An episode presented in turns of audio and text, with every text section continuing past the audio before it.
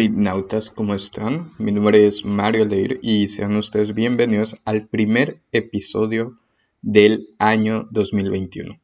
Espero que todo lo que siga en adelante este experimento sea muy provechoso para ustedes y comenzamos el primer episodio hablando un poco de ortografía, pero antes de eso quiero mandar algunos saludos a las personas, sobre todo a los litnautas que más estuvieron pendientes de mí en estas épocas, deseándome lo mejor. Yo también les deseo lo mejor a ustedes. Empezamos por Augusto. Augusto, un gran saludo, un fuerte abrazo donde quiera que estés a Brian García, mi confidente en este espacio, en, este, en estas épocas, a Cecia, que es la primer escucha de este programa y la que siempre está ahí al pendiente de las novedades del canal, a Jairo por la gran entrevista que tuvimos juntos, a Juan Carlos, Juan Carlos que me ha estado ayudando muchísimo con el diseño de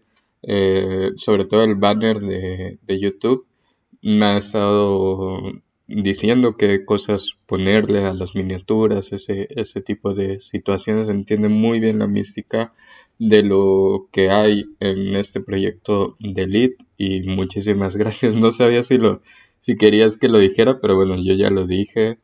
Por supuesto a Miguel Ángel que eh, desde el principio entendió muy bien la idea de lo que es Lit y yo creo que un día te vamos a tener por acá.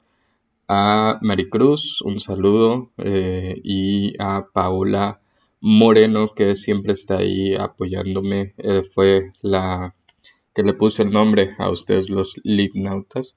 Y bueno, em, ah, y sobre todo un gran abrazo a Adrián Palma, que si ustedes escucharon pues este no es el primer episodio, vamos, este es el primer episodio normal, pero tuvimos uno antes, el sábado 16, totalmente en vivo, donde pudieron conocer a Adrián Palma, quien me estará colaborando con el nuevo proyecto que se llama Millennials el Praga. Ya lo dijimos ahí, es el, es el programa en el que vamos a buscar subir los números de retención de audiencia y todo lo que tiene que ver con eh, YouTube y Spotify, porque queremos en el futuro ofrecerles algo de muy buena calidad, pero no lo vamos a conseguir si no rompemos algunas cosas antes. Y Millennials en Praga viene a romper cosas. Van a aprender de mi parte un montón de cosas que me fascinan de la psicología, sobre todo la psicología social. Mm, les adelanto nada más el tema, vamos a hablar el siguiente sábado sobre gaslighting, que es una...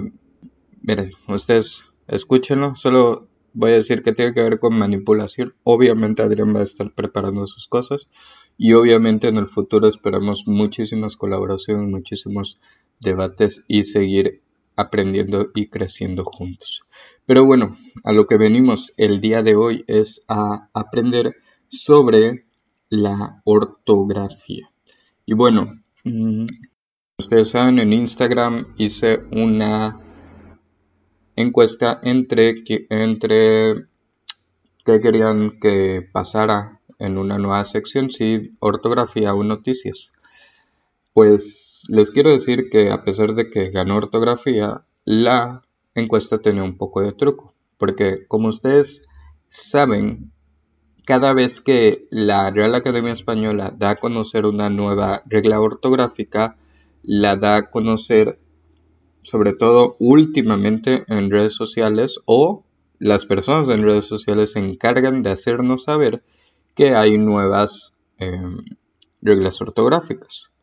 Entonces, normalmente voy a aprovechar este espacio, una, para repasar las reglas ortográficas que ya todos conocemos y también para conocer las nuevas y tenerlas más o menos actualizadas y también tratar de aclarar algunas situaciones que existen en torno a las nuevas palabras que va agregando la Real Academia Española por medio del observatorio de las palabras y esas situaciones. Entonces, bueno, eh, que sepan que aquí venimos a repasar reglas, pero también en parte vamos a tratar de aclarar lo más posible con respecto a las noticias sobre las nuevas reglas de ortografía. Es decir, queremos que este podcast se vaya actualizando y nos vayamos actualizando juntos.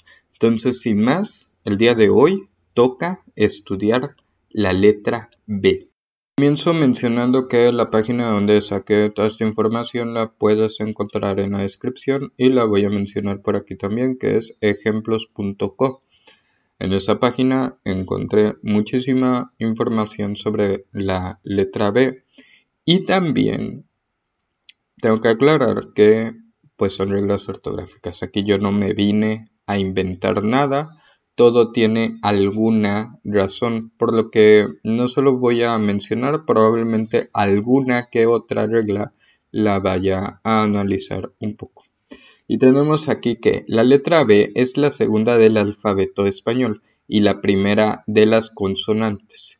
Se la suele denominar como B alta, B larga, B levial para distinguir de la V o de la B corta como algunos la conocen. Y aquí lo único que quisiera decir es acostúmbrense a que cuando nos refiramos a la B digamos B y cuando nos refiramos a la V le llamemos de esa manera, V. Y aquí ya no hay ningún problema en cuanto a tu, en cuanto tú te acostumbres a decir B como la segunda letra del abecedario, vas a tener muchísimos menos problemas. Ya no tienes que andar diciendo si es chica o grande, si es larga o alta, ¿ok? No hay ningún problema. Con B, las palabras que tienen las siguientes sílabas. Bla, ble, bli, blo, blu, bra, bre, bri, bro, bru. Es decir, que los grupos consonánticos son siempre BL o BR. Por ejemplo, obligar o brazo. Siempre antes de otra consonante se escribe la letra B. Por eso esbozar y árbol se escriben con la letra B. Es decir, si antes de ella va una consonante, se escribe B. Siempre después de la letra M se escribe B. Por ejemplo, la palabra cambio, embalar, ¿ok? Lleva también B el pretérito imperfecto de los verbos terminados en ar y del verbo ir. Por ejemplo, cantaba o iba. Llevan B los verbos que terminan en buir. Por ejemplo, atribuir o distribuir. Llevan B las palabras que terminan con los sufijos bundo o bunda. Por ejemplo, moribundo o moribunda. Llevan B las palabras que comienzan con cup, urp, ap y ep. Por ejemplo, cubo o habitación. Asimismo, las palabras con los prefijos bi o bis, por ejemplo, bisnieto o biombo. Llevan B las palabras con el prefijo bio, por ejemplo, biología o biosfera. Llevan B las palabras con el prefijo sub, por ejemplo, subterráneo o subteniente. Asimismo, las palabras con el prefijo bibli, por ejemplo, biblioteca o bibliográfico. Llevan B las palabras con los prefijos bene, bien o bono, por ejemplo, benevolente o bien intencionado. Asimismo, las palabras terminadas en bilidad, por ejemplo, estabilidad o habilidad.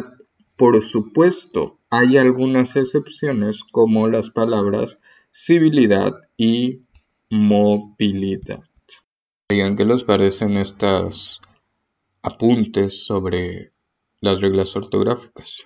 ¿Se las sabían todas? ¿Algunas les resultó como novedad? Háganmelo saber, por favor. Sigamos ampliando la conversación con respecto a estos temas.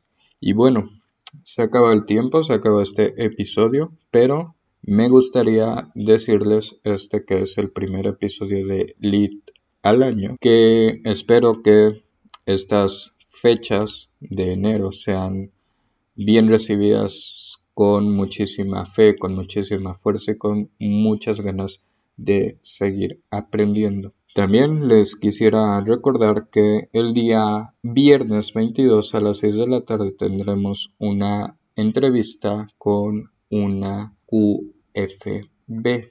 Dicha entrevista que nos ayudaría a saber cómo es que trabajan los químicos farmacobiólogos. Y ahí pueden hacer todas sus preguntas, estaremos leyendo sus comentarios completamente en vivo. El día sábado o tal vez el domingo estaremos subiendo más contenido sobre Millennials en Praga y las actividades de mi clase se volverán una vez más a la normalidad. Les quiero mucho y espero que se sigan cuidando. Nos escuchamos en una nueva emisión de Lit, tu podcast casero de literatura con todo y un grillo de mascota.